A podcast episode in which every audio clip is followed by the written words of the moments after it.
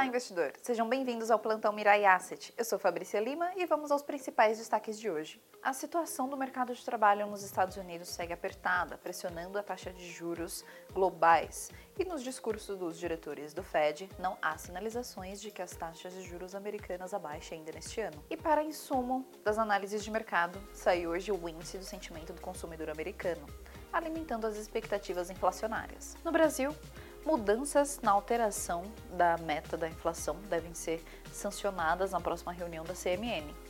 A RCN deve autorizar uma elevação de 3 para 3,25 ou 3,50 nas metas de inflação de 2024 e 2025. Vamos ver o que acontecerá. E esses foram os destaques de hoje. Espero que vocês tenham um ótimo dia, um ótimo restinho de semana, bons negócios e até mais.